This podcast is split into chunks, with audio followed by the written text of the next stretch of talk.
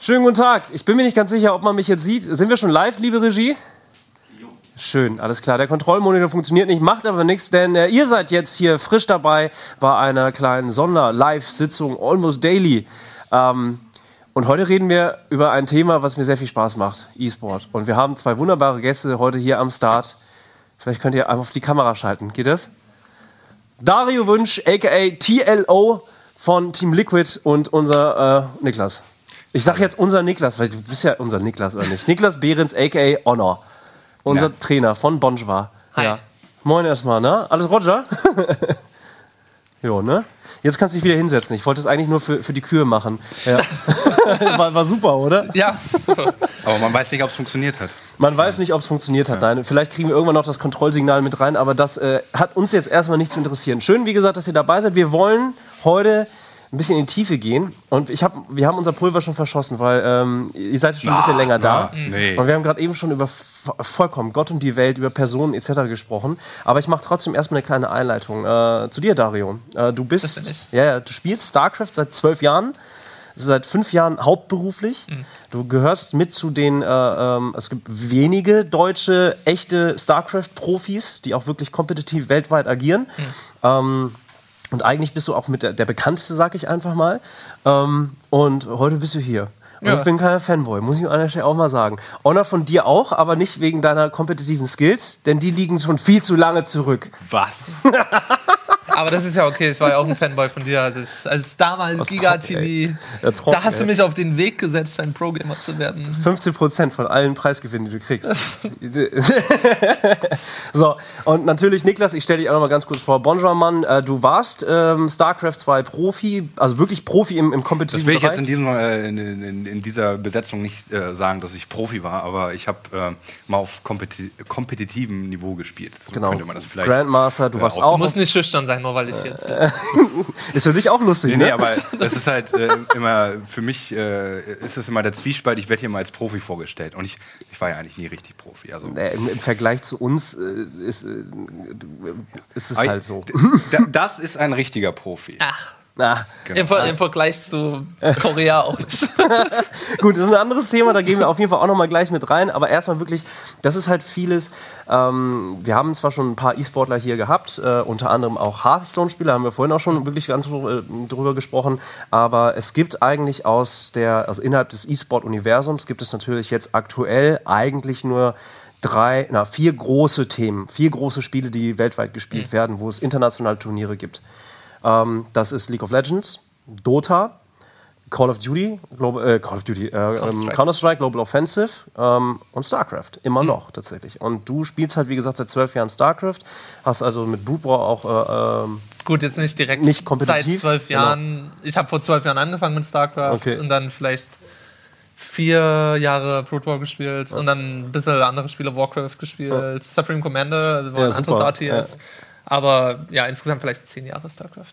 Hast du Brood War auch schon auf, höherer, auf höherem Niveau gespielt? Also die meiste Zeit war ich ein Newbie äh, in Brood War und ganz, ganz am Ende, ein Jahr bevor StarCraft 2 rauskam, habe ich mir quasi als Ziel gesetzt, so gut wie möglich in Brood War zu werden, als Vorbereitung für StarCraft 2. Weil ich schon den Riecher hatte, dass StarCraft 2 halt richtig groß wird. Ja. Und am Ende von Brood War war ich einigermaßen, konnte ich auf der hohen Ebene der Nicht-Koreaner mithalten. Aber ich war nie ein Profi, also da war ich weit von Wie entfernt. alt warst du da? Kurier. 17, 18? Knaller, Alter, genau. Jetzt darf ich sagen, bis 24 Jahre Ja. alt, ne? Genau. Und äh, ja, ey, das ist, das ist echt spannend. Wir haben wirklich ewig lang schon gerade gesprochen über Gott und die Welt, über E-Sport. Das werden wir jetzt gleich auch nochmal machen. Äh, das nur als Einleitung, weil das ist was Besonderes. Das ist was, was, ist was Nettes. Ich freue mich in, auf diese Konstellation. Ich freue mich vor allen Dingen auch, das schon mal für euch als äh, kleinen Tipp für später. Wir werden heute das erstmal die Neuformatierung unseres StarCraft-Slots auf Rocket Beans äh, präsentieren mit dem Namen Call of Duty. Das können wir schon mal verraten. Du wirst auch dabei sein. Hype. Ja, super Hype. Naja, lassen wir das. okay, aber lass uns echt mal ein bisschen schnacken und ein bisschen labern. Also Klar. erstmal Voll, Vollzeitjob, StarCraft. das hast du eigentlich auch. Ne? Also mit Bonjour, du hast dein eigenes äh, Portal gegründet, du coachst Leute und auch Idioten wie mich und Simon zum Beispiel. Das Ja. heißt, es ist auch Fulltime, aber eben, äh, naja, Genau, eine ich bin, andere ich, bin, Perspektive. ich bin halt ne? nicht mehr so der aktive Spieler. Also man muss auch sagen, dass ich, äh, also meine aktivste Zeit, die war so während meines Studiums. Da habe ich halt auch mal äh, ein paar Monate lang sechs bis acht Stunden am Tag trainiert. Wie man Äh, das halt so macht im Studium, ne? Genau. wenn man halt die Zeit noch hat, ne? wenn man noch jung und unverbraucht ist, so nach dem Motto. Aber ja, dann äh, habe ich halt irgendwann schnell gemerkt, dass es halt für mich persönlich nicht die Schiene ist, die ich eben längerfristig fahren äh, möchte, weil ich halt auch gemerkt habe, dass es halt richtig sau anstrengend ist. Also dass man sich schon, dass man noch sehr viel committen muss, so, wenn man eben äh, dauerhaft Pro-Gamer sein möchte. Und naja, habe mich halt äh, früher damit an, angefreundet, einfach auch, ähm, also ich wusste halt auch immer schon, dass ich gerne vor der Kamera bin und einfach auch Leute unterhalte und ähm, habe mir das so dann zusammen aufgebaut, dass es irgendwie alles passiert. Also ich habe das eigentlich gar nicht geplant. Ja, das kann man, also E-Sport ist allgemein keine Planungs-, keine Planwirtschaft, sagen wir mal Aber so. naja, das hat sich ja inzwischen in den letzten Jahren ein bisschen geändert. Also Planwirtschaft im Sinne von, es gibt auf jeden Fall Spieler, die halt schon einen Riecher haben, Mhm. die auch akquiriert werden. Also es gibt ja, das sind ja Jobs daraus entstanden, Ja, logischerweise, sehr viele sogar. Ich glaube schon, heutzutage gibt es viele Leute, die wirklich sagen, okay, mein Plan ist es jetzt, äh, sei es äh, LOL, also League of Legends, oder halt von mir auch Hearthstone, weil da wird Geld verdient sozusagen, dass sie wirklich proaktiv sagen, ich werde jetzt explizit darauf hinarbeiten, oder? Ja, das hat Also sich schon es, äh, verändert im ja, Vergleich es, ver es verändert sich auf jeden Fall. Wir gehen in die Richtung, aber ich denke, gerade wir sind noch so aus der Pioniergeneration, Ja. ähm, wo man das halt nicht planen kann. Also ich, ich hätte jetzt auch nie planen können, dass ich StarCraft 2 Pro-Gamer werde in der Zeit noch. Das hat sich glücklich so ergeben. Ja. Und ich habe auch darauf hingearbeitet und du hast auch auf deine Sache hingearbeitet, aber das war nie so, das ist mein Beruf und darauf äh, arbeite ich zu. Und ich denke, heutzutage ändert sich das langsam, da hast du recht, aber ich denke, das ist noch ein langer Prozess. Ja, Das wahrscheinlich. hat, das ja. hat sich alles im Nachhinein erst äh, so ergeben. Also ich würde sagen, ähm, wenn man jetzt äh, unsere Gesellschaft betrachtet, wenn, keine Ahnung, im Moment ist es wahrscheinlich noch so, wenn ein Kind seinen Eltern sagt, hey, ich will Pro-Gamer werden oder ich will Twitch, äh, Twitch-Streamer äh, werden, was ja eben auch jetzt eine richtige Karrieremöglichkeit ist, dann äh, verstehen die Eltern vielleicht noch nicht, was, was das so jetzt bedeutet. Aber äh, wenn, wenn Dario und ich irgendwann mal Kinder haben, also nicht gemeinsam, aber vielleicht äh, Möglich, also wenn das soweit ist, hat jeder von uns technisch. mal, äh, äh, gibt äh, unabhängig voneinander ein Kind äh, und dieses würde dann fragen, hey Papa, ich möchte mal, äh, ich möchte versuchen jetzt, äh, keine Ahnung, StarCraft 4 oder Warcraft, äh, StarCraft 3 oder Warcraft 4 Programmer werden, dann könnte man sagen, ja, okay, ich habe da Erfahrung, ich äh, unterstütze das mal ein halbes Jahr lang oder so und wir gucken, was dabei äh, rumkommt. aber würdest du das denn zum Beispiel empfehlen? Also ich würde es tatsächlich niemandem empfehlen, so als Karriere von Anfang an anzustreben. Ich glaube, das ist eher sowas, was man werden muss. Also das heißt, okay, man hat ein Hobby, man ist zum Beispiel Hobbyfußballer Ja. und man stellt sich heraus, okay, ich bin der Beste von meinen Freunden. Dann gehe ich in einen Verein, okay, ich bin auch lokal einer der Besten und dann ist das so ein natürlicher Prozess. Ich glaube, äh, gerade bei Profi-Wettbewerben ist das fast immer eine schlechte Idee, so die Entscheidung zu treffen. Ich bin jetzt nicht gut Ja. und ich möchte aber Profi in fünf Jahren sein. Ja. Ich glaube, das ist eine ganz schwere Sache. Das ist sowas, was ich immer so als Werdegang eher so organisch ergeben muss. Aber gab es denn für dich irgendwann den Punkt, wo du wirklich gesagt hast, okay, jetzt, jetzt glaube ich, bin ich Pro-Gamer? Also Gab es irgendein Turnier oder irgendeine E-Mail, dass du irgendeine Qualifikation geschafft hast? Kannst du dich daran erinnern? Also für mich war so der Wendepunkt, wo mein Leben sich geändert hat, ähm, mehr, mehr oder weniger ein extremer Glücks Glücksfall. Also ähm, ich war in der Beta von StarCraft 2 schon einer der besten Spieler. Also Wings of Liberty, genau. Wings of Liberty, genau, ja. ganz am Anfang in 2010. Und ich hatte das Glück, dass ich mehr oder weniger fast wie einen Gönner hatte. Und zwar ähm, habe ich vorher Supreme Commander gespielt, das war ein Ja. anderes ATS. Und es äh, gibt den Australier äh, Matt Peterson, Mhm. ähm, der eine, so eine App-Firma hat, Shiny Things und The Little App Factory. Okay. Und der hat mir mich einfach irgendwann auf Skype geaddet und gesagt, hier, ich gebe dir einfach Geld Ja. Jeden Monat, damit du deinen Traum verfolgen kannst, StarCraft 2. Alter. Und das war halt, und da war ich noch in der Uni und dann konnte ich die Entscheidung treffen, okay, ich werde mich jetzt Vollzeit darauf konzentrieren. Aber warum StarCraft 2? Hattest du, war, die, lief die Beta schon und da war es war es schon so, weil es gibt diesen einen großen Fall, du bist international berühmt geworden, du spielst auch tatsächlich für einen der, der, der, sagen wir, renommiertesten oder auf jeden Fall, naja, schon irgendwie ältesten Clans eigentlich, die es da draußen gibt, Team Liquid. Ja. Ne? Also eine der Hauptsources für StarCraft, für, für das Universum, jetzt natürlich auch Mittlerweile auch erweitert. für andere Titel. Genau, Ja, ja. inzwischen auch äh, erweitert, aber trotzdem, Team Liquid steht und stand eine Zeit lang wirklich straight fürs, für StarCraft. Hm. Ähm, und äh, du hast aber auch Aktionen gebracht, äh, eben in der Beta, äh, mit sehr strangen Builds, mit sehr aggressiven Spielweisen, die halt untypisch waren innerhalb des StarCraft-Kosmoses, also zur Beta. War das Angebot sozusagen vorher oder nachher? Das, das war quasi nachher. Also Okay, dieser Matt Peterson, er kannte mich schon aus Supreme Commander, wo ich Okay. auch schon kreativ gespielt Darf ich, habe. darf ich einmal fragen, was Supreme Commander ist? Das Du ist weißt auch nicht, was Supreme Commander ist, Okay. Alter. Mache ich mich jetzt damit. ähm, Okay, also Supreme Commander ist der inoffizielle Nachfolger von Total Annihilation. Ja. Was eigentlich so auch eins, Das der, berühm- schon mal gehört. genau, eins der berühmtesten Echtzeitstrategiespiele von vor, als du noch ein War Teenager schon, warst. war, schon, war, schon, äh, war schon ein gutes Spiel. Das Problem war, du brauchtest einen 400 Milliarden teuren Rechner, damit es halt performant war, damit Für du das kom Total- kompetitiv für spielen Supreme kannst. Commander. Für Total Annihilation auch schon. Ja, ja, genau.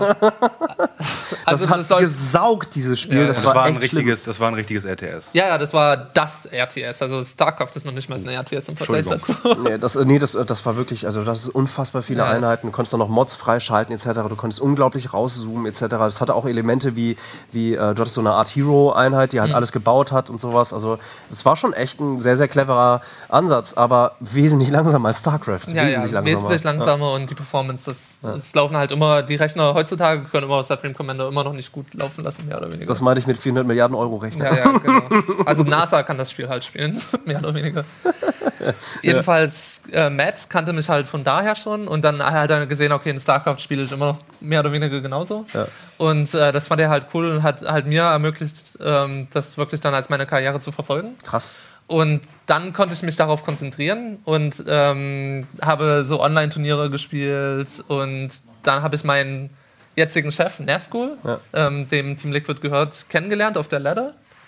Und wir Auf der Ladder, das heißt im Spiel sozusagen, äh, äh, da hast du ihn kennengelernt. Genau, im Spiel Ja. habe ich ihn kennengelernt. Und das Lustige daran ist, dass ich ihn schon auf der Gamescom, wo ich dich auch zum ersten Mal gesehen habe, Okay. auch kennengelernt habe.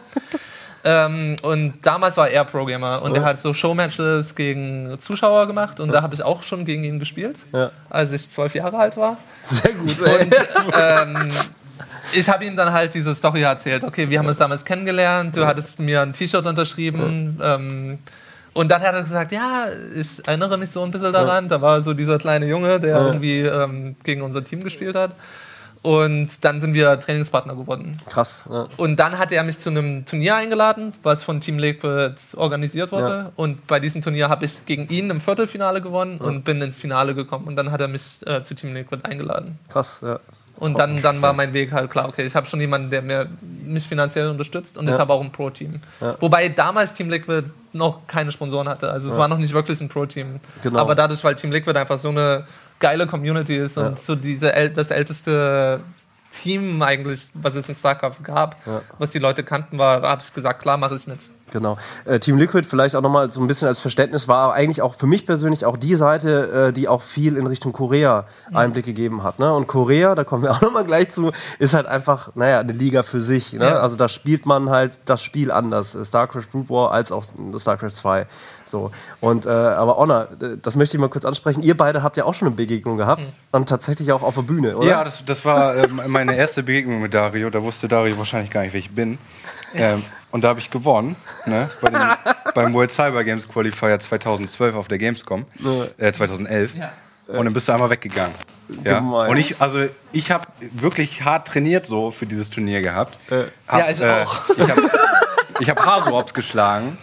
Dann habe ich gegen TO gespielt und ihn geschlagen. Und ich muss sagen, auch wenn ich dich jetzt im Endeffekt, ähm, also ich weiß nicht, ob du dich noch an die Spiele erinnerst, aber ich habe dich ja ähm, dann auf der dritten, nee, auf war das zweite oder dritte Map? Auf jeden Fall die entscheidende Map, habe ich dich geviergatet. Ja. Aber erst nachdem wir äh, ein anderes Spiel hatten, das ich meiner Meinung nach gewonnen hatte. Mhm. Und dann hatten wir einen Disc.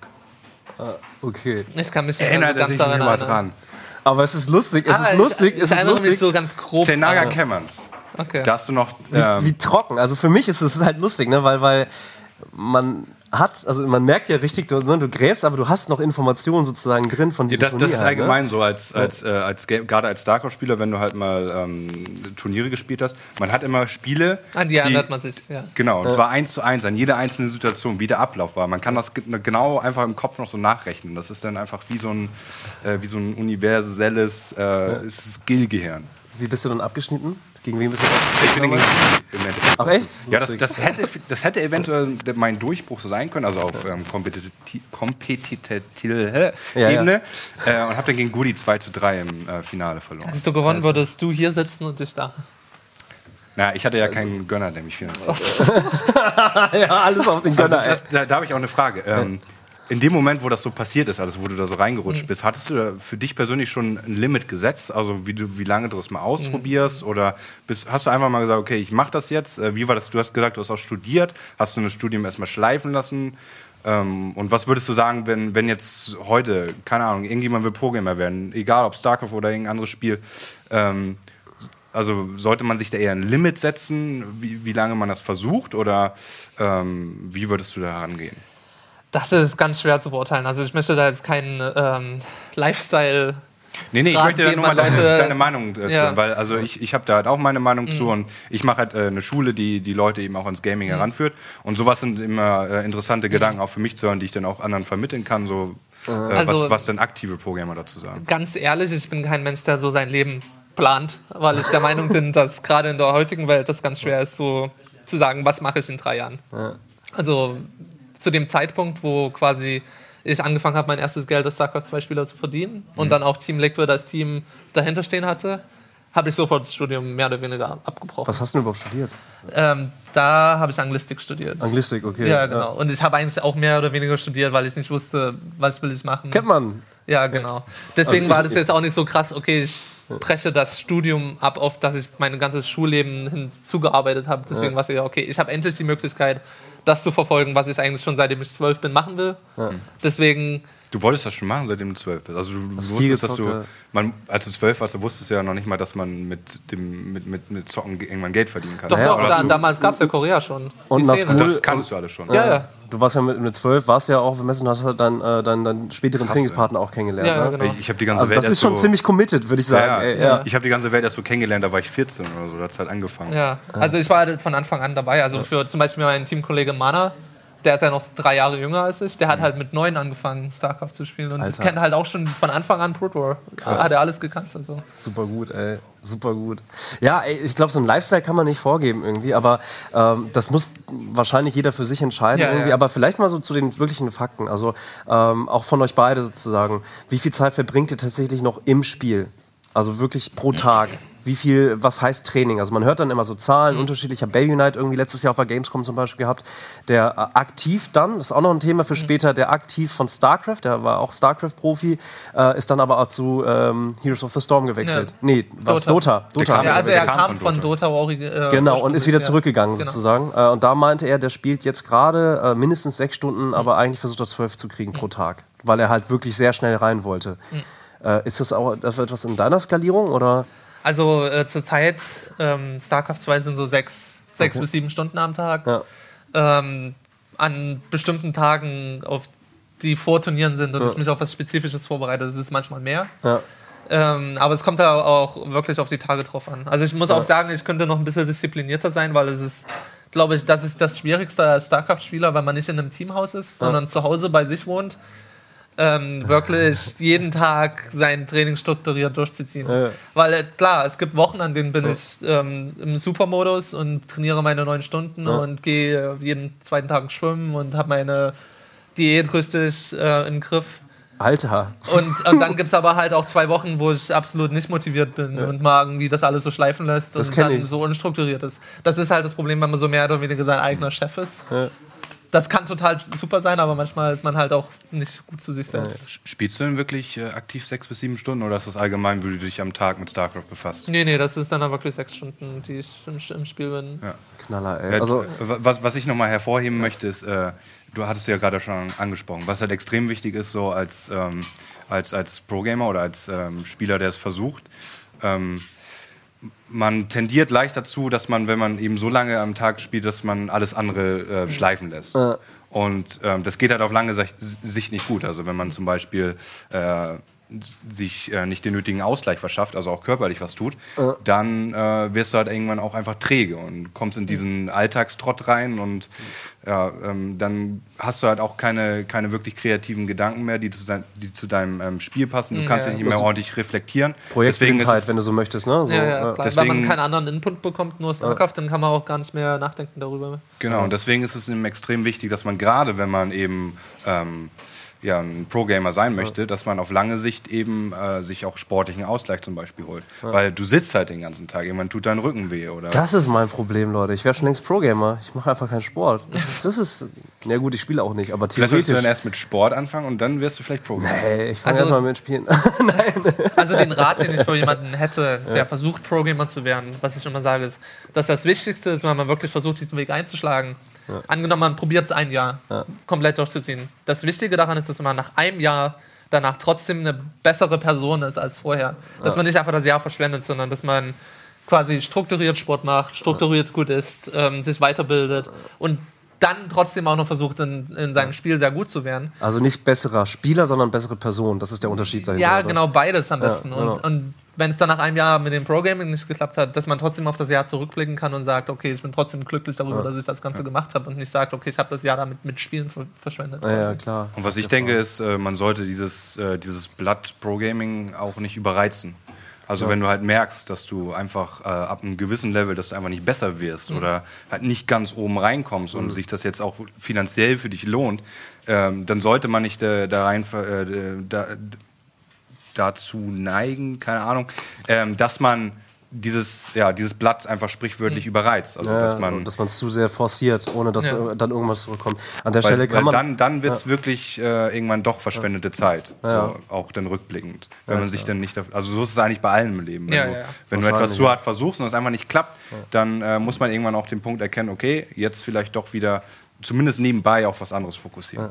Ja, ich sag ja immer, habe ich früher auch immer gesagt, StarCraft ist mehr ne, als ein Spiel so, ne? Aber jetzt gar nicht Makro, Micro basiert, sondern naja, ist halt ein sehr kompetitives Spiel. Das fordert einen schon extrem, ne? Auf jeden Fall. Ja. Eine kleine Frage, vielleicht, weil das sind so viele Fragen, ähm, das ist Fulltime für dich. Das heißt wirklich, das ist, wenn du sagst, das ist dein Job jetzt, Ja. ne? Das heißt wirklich, und das machst du, hast du gesagt, seit fünf Jahren so, Seit ne? fünf Jahren, ja. Genau, weil das ist halt oftmals so fünf Jahre, das ist eine lange Zeit. Alter Schwede ist das eine lange Zeit. Ne? Oftmals denkt man und wenn man selber so ein bisschen wie ich jetzt, also wirklich, ich, äh, bei mir ist es StarCraft in diesem Competitive Gaming im E-Sport-Bereich. Das, da, das sauge ich wirklich gerne auf. Es gab auch Phasen bei mir, wo ich das weniger geguckt habe.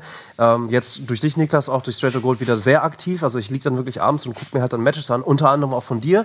Ähm, und dann kommt man zu Turnieren wie WCS und den Qualifiern und so weiter und so fort. Ich gucke mir auch aktiv irgendwelche älteren Builds an, um zu gucken, wie funktionieren die.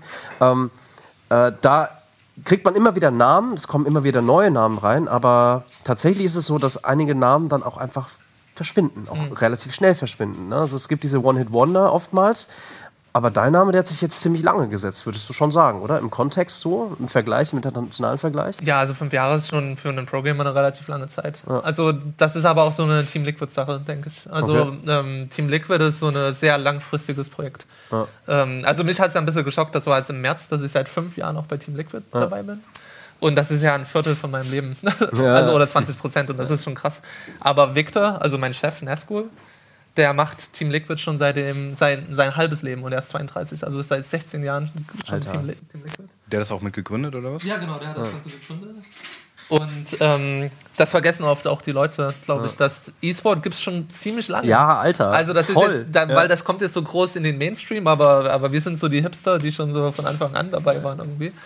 Ähm, aber ich bin immer der Meinung, wenn man sich klug anstellt, kann man das Ganze halt auch langfristig machen und nicht nur kurzfristig. Also ich habe auch ein bisschen aufgepasst, dass ich mich nicht nur aufs Spielen konzentriere, sondern auch immer versuche, ein bisschen eine Medienpräsenz zu haben, dass ich gute Kontakte zu den verschiedenen Firmen im E-Sport behalte. Und dass selbst wenn meine Pro-Gaming-Karriere irgendwann mal vorbei ist, ich trotzdem einen Platz in der Gaming-Szene irgendwie finde in der Zukunft dann. Ja, das macht Sinn auf jeden Ja. Fall. Oder dann doch wieder Anglistik.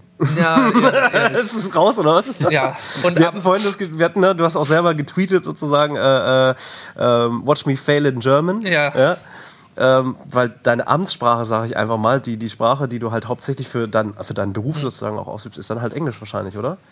Ja, definitiv. Also manchmal über, über das Thema in Deutsch zu reden, ist relativ schwer für mich. Ja. Weil zu Hause und auch auf Events, also 9, 9, 95 Prozent meiner Kommunikation ist auf Englisch. Ja. Und eigentlich rede ich nur mit meiner Familie und mit meinen Freunden halt äh, in Berlin auf Deutsch. Und selbst da redet man so halb Englisch miteinander inzwischen, so in der Gaming-Szene. Machst du gut. das ist das ist gar nicht so schlimm. Ja, es geht. Korea. Einmal über Korea sprechen. Für mich ein riesengroßes Phänomen.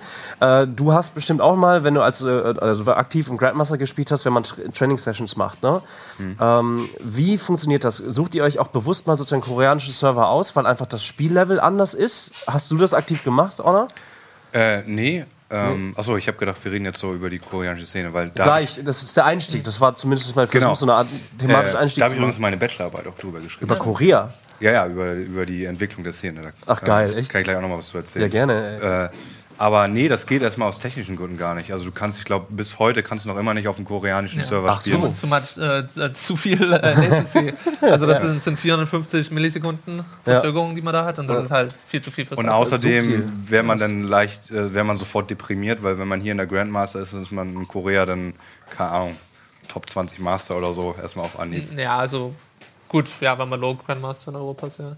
Was du, äh, als du drüben warst, bist du da überhaupt, gab es den Grandmaster da schon? Beim ersten Mal gab es keinen Grandmaster, beim zweiten Mal glaube ich schon, aber ich bin mir gar nicht ganz sicher. Hast du es Genau. geschafft, da reinzukommen?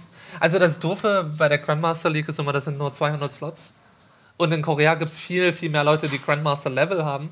Und quasi, sobald Grandmaster quasi wieder auf der Ladder offen ist, sind die ersten 200 Plätze nach 10 Sekunden weg. Also, und dann kommen einfach alle anderen dahinter nicht mehr nach, in die Grandmaster League rein. Und zum Beispiel Marine King, der hatte irgendwie fünf Accounts in Grandmaster. Das heißt, und da gab es ein paar Alter. Leute, sodass die ersten To- Top 40 waren dann acht Leute und alle anderen kamen Ernsthaft dann, jetzt so schlimm oder ja, ja, was? und alle anderen kamen da nicht mehr rein. das also auch gemein. andere koreanische Programme Die waren blocken so, dann sozusagen einfach die Slots. Ja, so. genau. Das ist ja echt bitter. Vielleicht da ganz kurz nochmal für die Leute, die StarCraft nicht kennen, Leute. äh, Das Ja. ist sau wichtig, interessant und spannend für alles. Also ganz kurz nochmal als Erklärung. Erstens, du warst zweimal in deinem Leben, in, in deiner Karriere auch, in Korea. Ja. Ähm, einmal für drei Monate, einmal für sechs Monate. Können wir gleich nochmal ein bisschen genauer zu, drauf eingehen, wenn du möchtest. Ähm, dann sozusagen, das Korea ist halt ein anderes, klar, eine andere Kultur. Da ist äh, E-Sport schon lange gesetzt. Genauso, die sind technisch sowieso viel, also was Internet und so ein Gedöns angeht, sind die auch weiter. Das belegen auch andere tolle Studien und so weiter und so fort, äh, außerhalb des Gaming-Bereiches. Äh, aber die sind halt einfach wahnsinnig. Und das war früher schon, als ich bei, bei Giga E-Sport gearbeitet habe, war das halt auch immer so ein bisschen shiny, so von wegen, Alter, die haben zwei eigene TV-Sender Ja. und da lauf, läuft eigentlich nur StarCraft drauf. Wie krass ist das denn so, ne? Ähm, aber das ist halt real. Und das ist der Grund, warum es diese Leute gibt. Das ist der Grund, warum das Skill-Level wahrscheinlich so hoch ist. Und weltweit gesehen immer noch so ein bisschen alleine über allem anderen Ja. schwebt. Ja, und nicht nur in StarCraft, sondern eben auch in anderen Titeln. League wobei, of Legends auch, ja. Genau, wo, wobei, äh, ja, ich glaube in Counter-Strike, da sind die Europäer am stärksten. Nein, Counter-Strike ähm, ist die Sache, dass in Asien ähm, ein anderes Spiel gespielt wird. Das ist ein Counter-Strike-Klon. Der ist im Prinzip genau das gleiche wie Counter-Strike. Okay. Ähm, aber ich weiß gar nicht mehr, wie das hieß. Die haben ein anderes Counter-Strike. Ja, quasi, genau. In Asien wird ein, da wird nicht Counter-Strike gespielt, sondern dieser Counter-Strike-Klon. ich Deswegen weiß Der ich heißt, jetzt, der heißt Belv, äh, von Belv produziert. Und äh, genau. Der ist Flounder genau, und ich Strike. weiß Ja, jetzt genau. nicht, wie das Skill-Level da vergleichbar ist. Es kann auch sein, dass da die Koreaner auch besser sind als wir. Die spielen bloß nicht das gleiche Spiel. Ja, irgendwann entscheiden sie sich einfach mal so für, für, für ein paar, für so ein halbes Jahr einfach mal alle Turniere zu raiden und dann wieder zu gehen. In, in, träumen. äh, in, in Dota ist interessant, da sind äh, die, Chine die Chinesen am besten. Also in Dota ist in China so das StarCraft Boot War in Korea. Ja. Ah, okay, krass. Wusste ich auch nicht. Ja. Und äh, also jetzt auch in Dota 2 sind da kommen da eben massenweise gute Teams her. Wobei da auch die Europäer wieder ein bisschen Chancen haben. Man muss sagen, so äh, was halt das krasseste in Korea ist, ist, äh, wie du sagst, es gibt halt jetzt schon so lange dieses Feld E-Sport, dass es da eine, in der Gesellschaft, auch teilweise in Bildungssystemen äh, verankert ist. Also Ah, das, da würde ich aber ein bisschen äh, zurückscalen. Also das ist, wird immer übertrieben, wie akzeptiert E-Sport in Korea ist. ach so, okay. Dann, du kannst Ja, also das ist ja. immer so, äh, uns wird das immer so ein bisschen ähm, oberflächlich. Glorifiziert so ein ja, bisschen, Ja, glorifiziert, aber die Wahrheit ist, dass ganz, ganz viele der Eltern Gaming auch in Korea absolut schrecklich finden und sagen, okay, nee, du musst studieren, du musst Arzt werden. Also dieses klassische asiatische Klischee mehr oder weniger. Und dass das ähm, einerseits gibt es da schon die große Szene und viel Geld, aber andererseits wird es auch noch ganz, ganz stark von den Medien und von der Schule und vom Staat verteufelt. Ach krass, Also das ist so eine äh, bisschen eine Parallelgesellschaft, die da existiert. Aber ich meine jetzt im Vergleich zu Deutschland oder zu Europa. Ich äh, würde ist sagen, inzwischen Europa ist weiter als Korea, was die Akzeptanz angeht. Also, Nur Deutschland halt nicht. Also, also Deutschland, Deutschland in Europa ist wirklich am Hinterherhinken. Also da ist Ja, ja, Skandinavien, voll. Ja, Frankreich, voll. alles und äh, Polen, Polen. viel weiter. Aber in Korea, das wird ein bisschen glorifiziert, wie weit die da sind. Also das ist wirklich ähm, die erfolgreichen Spieler. Klar, die werden unterstützt von ihren Eltern und, und von, ihren, von ihrer Familie, aber die Leute, die es eben nicht schaffen, die haben dann halt ein Riesenproblem. Ich glaube, das muss man vielleicht auch mit ein paar Beispielen irgendwie nochmal äh, festsetzen. Also aus meiner persönlichen Historie. sozusagen. Äh, Ein kurzer Nebenpunkt. Falls ihr übrigens hier ihr da draußen äh, so Randgeräusche hört, ja, da drüben wird eben gerade äh, äh, was aufgebaut für später Call of Duty. Also das nur als Randnotiz. Ich, will ich euch was zeigen? Nee, mache ich nicht. Dürfen wir noch nicht zeigen. Ähm, eine Geschichte, um das vielleicht nochmal als Beispiel, um ein bisschen anfassbarer zu machen für die Leute, die halt eben nicht drinstecken. Ja? Lass uns gleich noch ein bisschen über Industrie reden und wie sich das entwickelt hat. Ich war, das war mein erstes großes Turnier, da war ich noch Volo bei, bei, bei Giga eSport. Das waren die World Cyber Games 2004. Das war das erste richtig große in San Francisco. Ja? Da bin ich dann hingeflogen mit der deutschen Nationalmannschaft. 23 Spieler waren das. Also riesengroß. Da war das deutsche Nationalteam auch sehr groß. Von wegen Akzeptanz gab es auch hierzulande nicht, aber trotzdem, ich bin da mit 23 offiziellen Spielern hingeflogen. Das war für mich der Hammer. Die hatten alle Teamshirts an und eine Nationalflagge. Das war für mich absolut verrückt. Also, ne? Und äh, dann stehen wir da und es ist eine fette Convention Hall gewesen, da wurde drin gezockt. Ich fand das arschgeil, ich fand das super spannend. Dann stand ich irgendwann draußen, habe so eine Anmoderation gemacht und dann fährt hinter mir plötzlich ein riesengroßer Bus ran mit, ich weiß nicht, welcher Spieler es war, wirklich nicht, Starker-Spieler, mit so, also so einem Doppeldecker-Bus. ja. Und dann halt einfach riesengroß halt ein Kopf drauf. Und dann geht die Tür auf und es kommen, ich weiß nicht, gefühlt 100 kleine Asiatinnen raus, alle mit so einem Mundschutz, wo das Gesicht drauf ist, mit Flaggen, wo das Gesicht drauf war. Ich weiß nicht mehr, wer es war. Er war ein sehr großer Spieler, auf jeden Fall. Und kam schreiend aus dem Bus raus. Und sind dann wirklich wie so ein schreiender Mob aus dem Bus rein. Und dann ist der Bus weggefahren und ich stand die ganze Zeit da wirklich so und habe einfach nur zugeguckt. Äh, einfach nur zugeguckt. Und das war so mein erster echter persönlicher Moment, wo ich verstanden habe, okay, haben sie den Bus jetzt eingeflogen oder haben sie den gekauft in Amerika? Äh, scheinbar machen die das so. Alter Schwede, der hat, ich weiß echt nicht mehr, wer das war. Das ärgert mich ein bisschen irgendwie. Ähm, ich weiß es nicht. Aus der alten Garde. Brute War war das halt noch. Gibt es eine Boxer Hero? Boxer kann sein, ja. Oder Nara, Yellow. Ja, weiß ich nicht mehr. Fuck, ey. Einer von denen muss es gewesen sein, auf jeden Fall. Aber ich weiß es halt nicht mehr, deswegen sage ich keinen Namen. Also, Aber das war halt so, das war für mich anfassbar. Äh, also beziehungsweise nicht anfassbar, weil die so laut waren und so viele und so schreiend waren. Aber das war abgefahren. Ja, ja. Aber äh, das ist halt so, ne? Also das sind dann, die werden dann wirklich auf Händen getragen, so, ne? Ja, also wenn man es in Korea schafft und wirklich einer der besten Spieler ist, dann ist man auf der großen Bühne mit den tausenden Fans. Man verdient viel Geld. Aber was halt immer unterschätzt wird, was ich vorher meinte, ist, das ist klar, es gibt dieses Glamour Ja, und dann darunter wird das Ganze nicht akzeptiert. Sobald der Erfolg da ist, wird es überall akzeptiert. Also das ging mir auch so ähnlich. Also am Anfang, als ich noch jünger war und noch kein Profi war, haben die Leute sich darüber lustig gemacht, dass ich Computer, so viel Zeit damit verbringe, Computer zu spielen. Wenn sie angerufen haben, haben und gesagt haben, okay, lass uns doch irgendwo abhängen. Ja. Und ich sage, nee, ich habe ein Turnier. Und dann, dann fanden die das komisch. Aber so- sobald ich Pro-Gamer war und gesagt habe, ja, ich, äh, ich ähm, kann nicht, weil ich komme aus zwei, in zwei Tagen erst aus, aus Amerika zurückgeflogen, dann alle, ah, das ist ja total cool. Und Ja, äh, deswegen, also das ist halt, die Akzeptanz kommt so mit dem Erfolg irgendwie. wahrscheinlich, ja, wahrscheinlich. Also was, was ich halt sagen wollte, ist, ähm, dass es in, in, gerade in Korea, Korea eben von der äh, Infrastruktur ganz anders Ja. ähm, Ja, hergeht als Ja, in Deutschland und in Europa.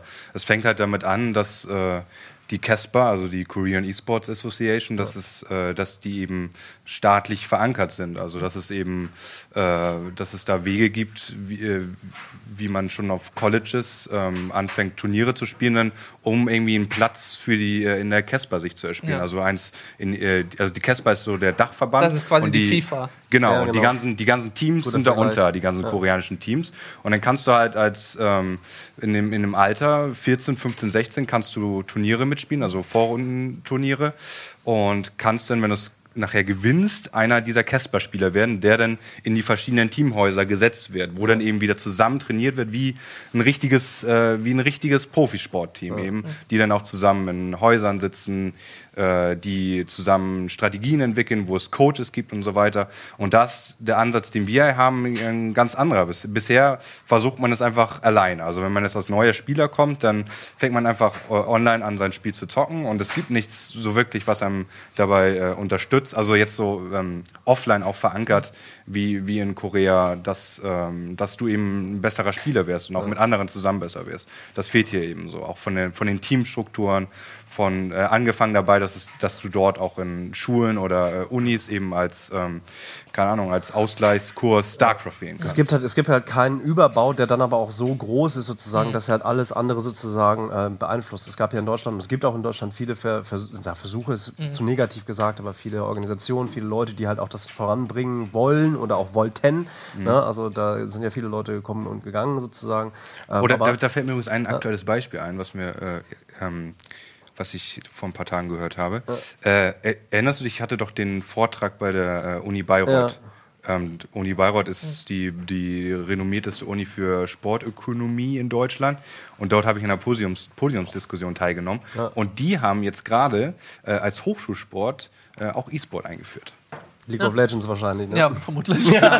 Äh, StarCraft, äh, doch, League of Legends auch und Smash Brothers. Ja, ja, okay. Ja, kann, ich, kann, ich, kann ich nichts zu sagen zu Smash Bros. Für mich ist es Button-Mashing, aber wie jedes Spiel kannst du das ausreizen. Oh, also Smash deswegen. ist eigentlich das Brute War von den, ähm, von den Fighting Games. Echt? Ja, von ja. den Brawlern, oder? Ja, ja, das ist wirklich extrem hochmechanisch. Geil. Also Smash ist das Beste von den ganzen. Du hast ja jetzt wahrscheinlich in unserer Community, kriegst du wahrscheinlich ganz viele Herzen im Twitch-Chat jetzt einfach, weil, weil wir, wir behandeln das immer so, so rudimentär. So von, viele wünschen nee, nee. immer, spiel doch mal Smash und wir so, Bäh.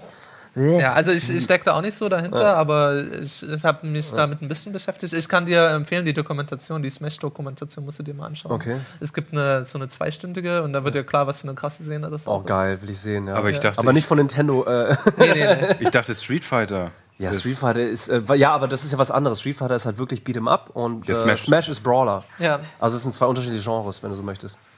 Mann, Niklas. okay, okay. Um jetzt zurück, zu dem zurück wenn, wir, wenn wir mal einen Brawler machen bei äh, Bond, dann bist du eingestellt.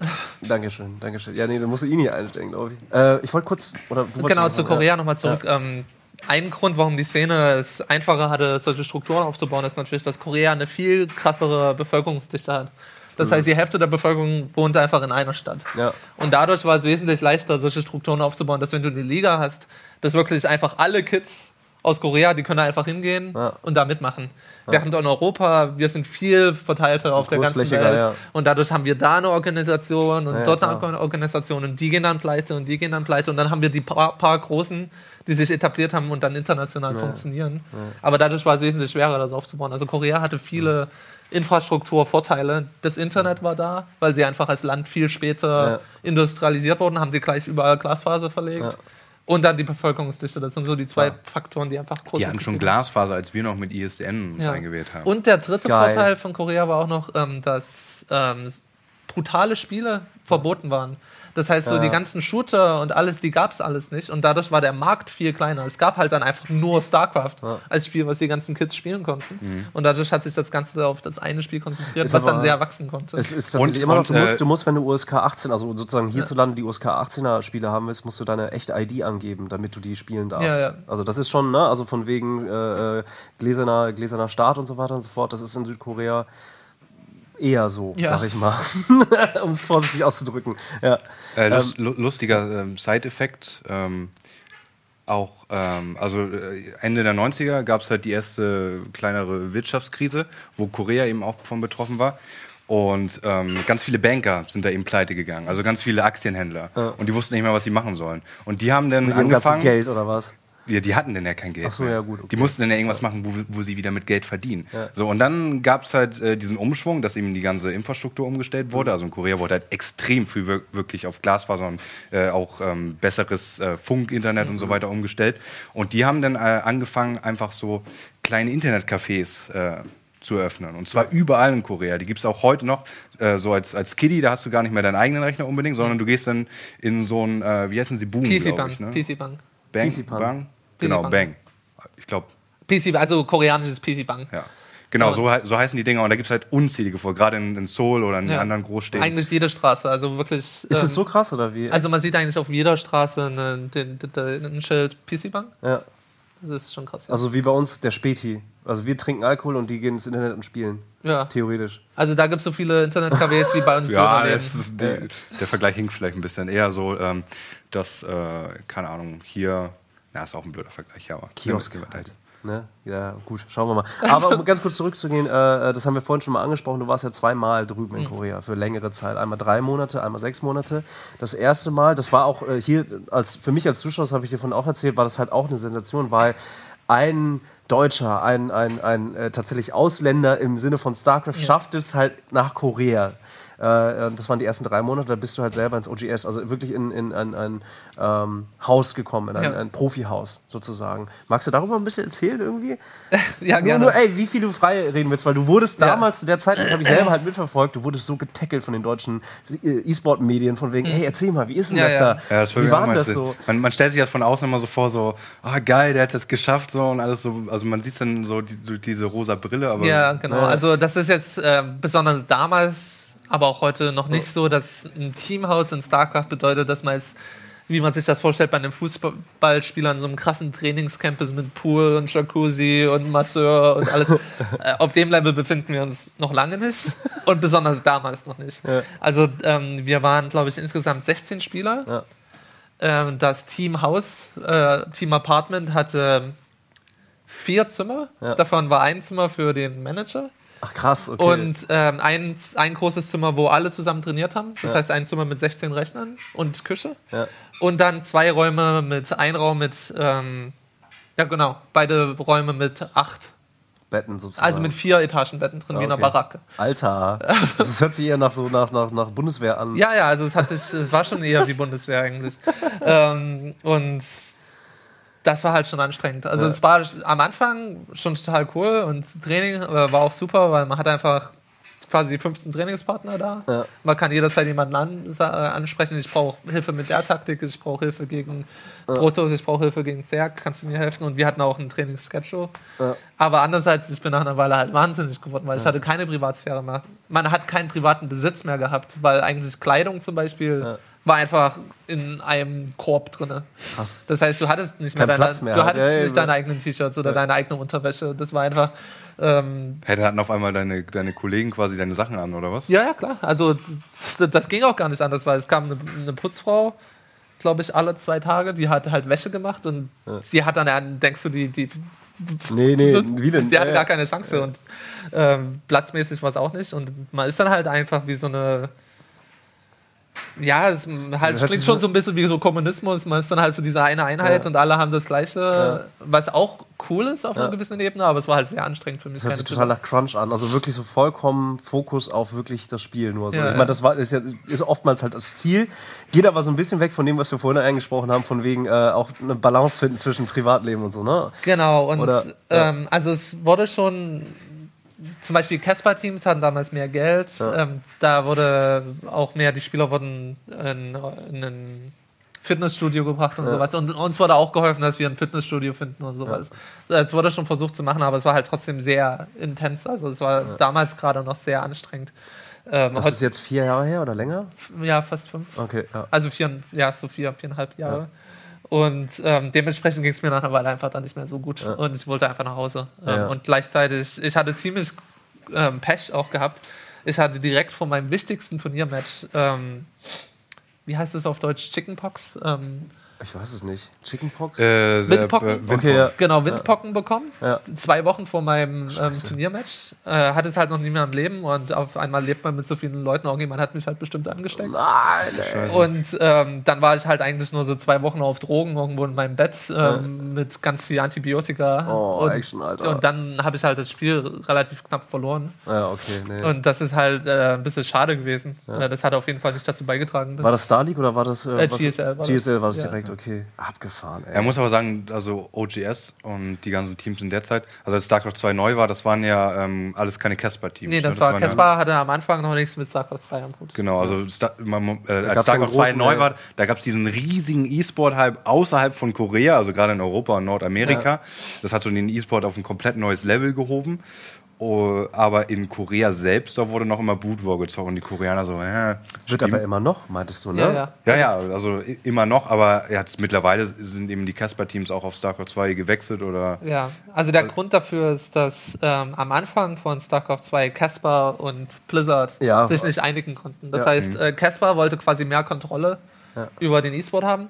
Gleichzeitig hatte Blizzard Angst, dass das gleiche passiert wie in StarCraft 1. Weil in StarCraft 1 haben alle eigentlich nur noch auf russischen Servern gespielt, ähm, weil die besser waren und besseren Anti-Hack hatten und weniger Latency. Aber Blizzard war komplett aus dem Thema E-Sport in StarCraft 1 komplett raus. Sie Die haben das Spiel gemacht und dann war es weg. So kann man Genau. es ganz drastisch halt sagen. aber aus, ja. ihrer, aus ihrem eigenen Fehler, weil Genau. die andere Leute einen besseren Service geliefert haben. Und die hatten Angst, dass das gleiche wieder in StarCraft 2 passiert. Mhm. Und deswegen haben sie so einen krassen Kontrollgriff über die Sache gehalten. Und Caspar hat das halt nicht gepasst. Die wollten halt mehr vom Kuchen abhaben. Und deswegen hat dann Caspar quasi Druck gemacht. StarCraft 2 kam ab 18 raus am Anfang. Das heißt, daher war es als E-Sport eigentlich sofort tot. Ja. Und ähm, dann Jahre später haben sich Caspar und Blizzard einigen können. Und das ist leider auch, auch einer der Gründe, warum StarCraft 2 nicht so groß in Korea geworden ist. Ja, Weil dann okay. kam League of Legends, vor, ja, bevor genau, StarCraft 2 bevor, bevor StarCraft 2 zum Start sozusagen wirklich Ja, eine genau. Chance bekommen hat. Aber dass StarCraft 2 in der Zeit nicht so groß in Korea geworden ist, äh, war ja eigentlich für den Rest der Szene ziemlich gut. Weil lange Zeit ähm, ja, gab es eben noch nicht so viele Koreaner, die die Szene eben Ja. dominieren, äh, dominierten, beziehungsweise die auch dann nach Europa und Nordamerika gekommen sind, um dort äh, die Turniere quasi abzufarmen. Ja. Äh, also auf den Aspekt gesehen war es eigentlich eine gesunde Entwicklung so für den für den äh, Markt, der, äh, der halt eigentlich, also klar, es gab schon immer E-Sport, aber es ist trotzdem marktneu entstanden, so Ja. mit der Zeit von StarCraft 2, wo es gerade neu war. Ganz viele Firmen, die sich in Deutschland dann etabliert haben, äh, die auch jetzt groß sind, sind damit einfach gewachsen. Also Ja, zum klar. Beispiel ähm, äh, Take TV, die ESL und so weiter, die haben halt alle von StarCraft profitiert. Ähm, und deswegen, also jetzt ist es halt wieder so, jetzt sind halt die Koreaner trotzdem am besten. Auch, auch, auch wenn du diesen, diesen Streit am Anfang hattest, dass Ja. so ein bisschen das alles gehemmt hat. Jetzt trotzdem hast du wieder, äh, keine Ahnung, ist halt für den Zuschauer nicht so attraktiv, wenn, äh, wenn du jetzt auch auf europäischen Turnieren oder auch in deutschen Ligen auf einmal, ähm, also ohne das, äh, das jetzt schlecht reden zu wollen, das ist halt nur nüchtern betrachtet für den Zuschauer nicht so geil, wenn äh, immer der Koreaner so gewinnt. Das ist halt ein bisschen traurig bei StarCraft 2. Weswegen auch für den Zuschauer jetzt ähm, äh, gerade in anderen Titel, äh, gerade in anderen Titeln es mehr Möglichkeiten gibt, auch mit den ja, den E-Sportern dann mitzufiebern. Ja, also zum Beispiel in League of Legends hat man halt so einen krassen Region-Lock eingeführt. Da spielen eigentlich die Koreaner nur gegen die Amerikaner und Europäer so ein, zwei Mal im Jahr. Da kriegen die Amerikaner und Europäer total aufs Maul. Aber, dann, aber dann kann die Fanbase und die Western-Szene sich immer wieder einreden, ah, wir sind gar nicht so viel schlechter als die Koreaner. Dann haben sie wieder ein halbes Jahr Zeit. Dann können sich wieder alle einbilden, sie sind genauso gut wie die Koreaner und dann kriegen sie erst wieder aufs Maul. Aber wir kriegen halt jeden Tag aufs Maul. Ist es denn wirklich so schlimm, Alter? Ich habe, also vielleicht auch noch kurz auch abschließend sozusagen, äh, Blizzard, Casper sozusagen, ähm, was da auch sozusagen äh, draus resultiert ist, ist aber die aktuelle World äh, Champions League, äh, Champions Series sozusagen, also die von Blizzard ja international auch gestreut ist. Und da bist du auch sehr, sehr aktiv mit sozusagen. Also das ist eigentlich schon von StarCraft das international größte Turnier. Ja. Äh, kann man auch einfach sagen, was super komplex ist, aber eigentlich total geil mit verschiedenen Punkten und verschiedenen naja, Stufen sozusagen, wie man halt immer wieder in die verschiedenen Seasons äh, reinkommt, bis zum absoluten Grand Final. So, ne? ähm, dann gibt es natürlich noch andere Turniere wie die Dreamhack und so weiter und so fort, also wirklich Prestigeturniere, die auch Bock machen, wo man auch Geld Die aber verdienen auch Teil dieser Genau. Sache sind. kann. Genau, die GSL ist auch Teil davon geworden. Also das ist eigentlich ein cleverer Zug, Ja. finde ich. Ne? Jetzt habe ich den Ursprung vergessen, verdammt. Äh, das wollte ich nur erzählen. Und Den, den, als Abschluss von Caspar Blizzard. ja, ah, ich wollte damit woanders hin, das tut mir leid. Ich wollte ich dich unterbrochen und deinen Faden. Nee, ich, drück- ich gucke immer, das seht ihr nicht, aber da unten ist so eine Zeit und ich, ich, wir haben nur noch zehn Minuten, das ärgert mich. Wir könnten so viel erzählen und äh, das, worüber ich eigentlich auch sprechen will, ist Ich halt. kann ja auch nochmal wiederkommen. Ja, bitte, ey, sehr gerne. Du bist ja, lebst in Berlin übrigens. Ja, genau, ist relativ schnell. Genau. Aber trotzdem, was ich jetzt noch gerne besprechen möchte, äh, ist Turniere, also wirklich die fetten Turniere. Ich habe selber halt die WCS gesehen, wie du äh, ähm, äh, Premier League gespielt hast, super Matches gemacht hast. Und das letzte, was ich dann von dir jetzt aktuell gesehen habe, die DreamHack ist ein paar Tage alt. Ne? Davor hast du in der WCS auch gespielt gegen Hydra. Und Hydra wiederum ist der zwei Vize, wenn du so möchtest, im Grand Final in der WCS jetzt gerade. Der hatte in der letzten, im letzten Grand Final hat Hydra gegen Polt, so heißen die beiden, verloren. Ja. Äh, super spannendes Match auch. Also eigentlich hat jeder den auf Platz 1 gesehen. Wenn du jetzt sozusagen weißt, okay, du spielst jetzt gegen Hydra, was macht das mit dir in dem Setup? In, du weißt, du spielst jetzt sozusagen äh, äh, einfach dein Spiel, du bist selber Pro. Ähm, an guten Tagen schlägst du ihn sogar vielleicht, oder? Ja, doch. Genau, das ist halt einer dieser ominösen Koreaner. Jetzt, letztes Mal hast du halt leider nicht gewonnen, aber was macht das mit dir? Also auf der Ebene. Also tatsächlich auf der Ebene habe Ja. ich mir gar nicht so viele Gedanken gemacht, weil ähm, gegen Hydra, das ist zumindest mein bestes Matchup. Das Ja. ist er ist auch Zerg. Ich Ja, bin genau, Zerg CVC, und ja. CVC ist mein Lieblingsmatchup. Okay. Ähm, dementsprechend habe ich mich gar nicht so nervös gefühlt. Ich dachte mir, okay, das ist einfach ein anderer Zerg und den muss ich schlagen. Und das ist auch einer der besten Einstellungen, die man haben kann. Man, sieht, man versucht einfach gar nicht die Person zu sehr zu bedenken, sondern einfach zu sagen, okay, ich weiß, wie ich mein CVP spiele, ich weiß, wie ich mein CVC spiele und da muss ich einfach Vertrauen haben. Gleichzeitig die Schwierigkeit daran ist, dass man trotzdem mal im Kopf behalten muss, dass diese Person eine persönliche Note auch wieder hat. Ja. Aber ich bin tatsächlich relativ gewöhnt daran inzwischen. Also ich spiele, glaube ich, immer noch auf Bühne manchmal nicht so gut wie zu Hause. Ja. Aber das ist relativ normal, weil die Verhältnisse halt auch ein bisschen anders sind. Aber über die fünf Jahre ist die Nervosität und ähm, der Adrenalinspiegel ist auf jeden Fall gesunken. Ja. Aber Also- wür- würdest du sagen, wenn du, also ich, ich hatte halt immer das Problem, wenn ich jetzt weiß, ich spiele gegen einen Spieler, der ist eigentlich besser als ich, so Ja. auf dem Papier, dann hatte ich immer das Gefühl, dass ich ganz dumme Fehler mache, die ich eigentlich normalerweise nicht mache, wenn ich ganz locker spiele und das Gefühl habe, dass man sich auf einer Ebene trifft oder dass da sogar einer ein bisschen schlechter ist als ich. So. Ja, das, das passiert durchaus, aber gleichzeitig ist das auch ein Trugschluss, den man sich ein bisschen einredet. Man denkt sich, oh, ich mache normalerweise nie diese Fehler. Aber andererseits ist der andere Spieler, der besser ist als man selbst, auch besser darin, Fehler zu verursachen. Weil er einfach schneller ist und ähm, mehr Aktionen durchführt, die dich quasi von deinem, von deinem Plan abwerfen. Deswegen, ich, ich weiß genau, was du meinst, dieses Gefühl, oh, das mache ich normalerweise nie im Training. Aber ich glaube, das ist eher auch dieser Skillunterschied. Okay, er, er spielt einfach auf diese Art und Weise, dass ich jetzt einen Fehler mache, den ich sonst nicht mache, weil mein schlechterer Gegner mich nie und so unter Druck setzt, dass ich in der Position wäre, diesen Fehler zu machen. Kannst du dich daran erinnern, dein erstes Mal auf der Bühne? Also wirklich, wo du auf der Bühne in einem Booth oder wie auch immer wirklich auf einer Bühne mit Publikum gesessen hast, mit Scheinwerfer gedöns, wo du auch wirklich dann da gezockt hast? Weil oftmals ist es halt so, dass man in einen Raum kommt ne, und man zockt dann sozusagen wirklich in so Batterien, das sind dann die Vorrunden meistens und auf der Bühne sind dann wirklich nur meistens die letzten Spiele halt. Ne? Äh, was war so das erste Bühnenerlebnis für dich? Also da muss es dir schlimm gegangen sein, oder? Also das allererste war tatsächlich 2007 Ja. und das war so ein ganz komisches Event. Ähm, das war ähm, gesponsert von Packard Bell. Okay, krass. Und das äh, war ein Multigaming-Event. Und zwar hat da jedes Land, glaube ich, 16, nee, 12 Spieler geschickt. Aber das waren irgendwie fünf Spieler. Das war Battlefield, Supreme Commander, Stalker, Quake. Stalker, ja, und, Okay. und Quake 4. Ah, nee, genau, vier Spieler und zwölf Spieler.